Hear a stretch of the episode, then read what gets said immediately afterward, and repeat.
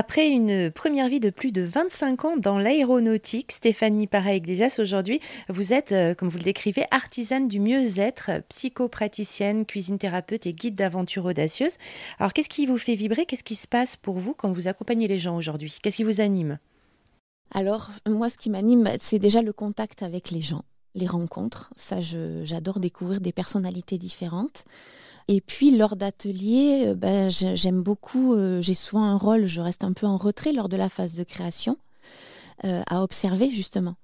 Et j'aime beaucoup voilà, observer les personnes qui parfois sont un petit peu déstabilisées à l'annonce du thème ou de la consigne, ou pensent qu'elles n'ont pas l'esprit créatif, etc.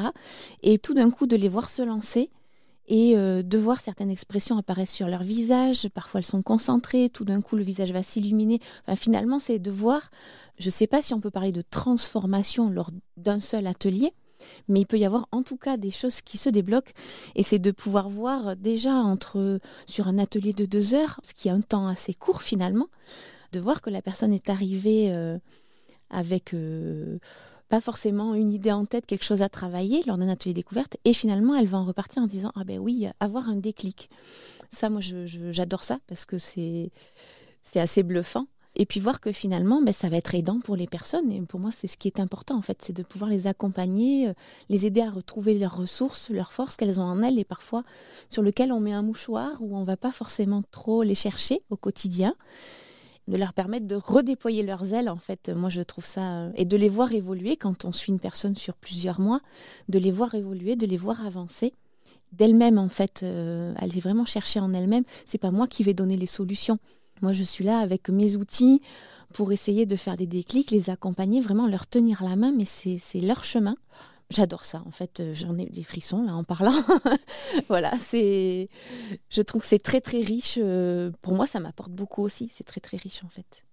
Et c'est une transformation pour vous aussi par mm. rapport à votre vie d'avant. C'est un épanouissement. Euh, c'est une renaissance aussi? Oui, oui, oui, carrément, puisque c'est vrai que je m'étais un petit peu perdue et enfermée dans une, dans une cage dorée. J'avais une situation professionnelle qui était vraiment euh, stable, euh, très bonne situation financière. Enfin, voilà, il y a beaucoup de personnes qui n'ont pas forcément compris que je lâche tout euh, pour aller vers... alors j'avais un confort matériel, mais un inconfort profond personnel.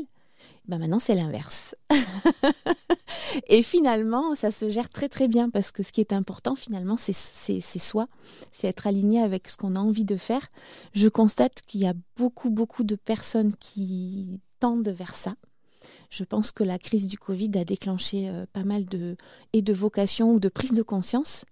Et euh, donc il y a beaucoup de personnes à accompagner justement parce que c'est pas évident de franchir le cap. Donc euh, prendre conscience que ok il faut que je change, mais franchir l'étape de qu'est-ce que je veux faire, trouver, qu'est-ce qui m'anime, etc. C'est pas évident.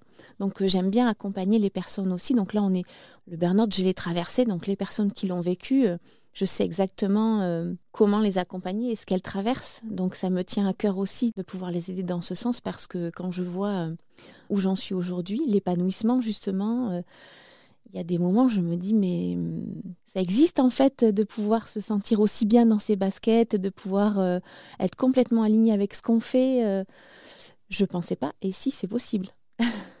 Donc c'est possible pour tout le monde. Oui, exactement. Oui, oui, il suffit de, il suffit de. C'est pas attention. Je dis pas que c'est simple, mais euh, voilà, de trouver sa voie et d'oser aller vers ce changement.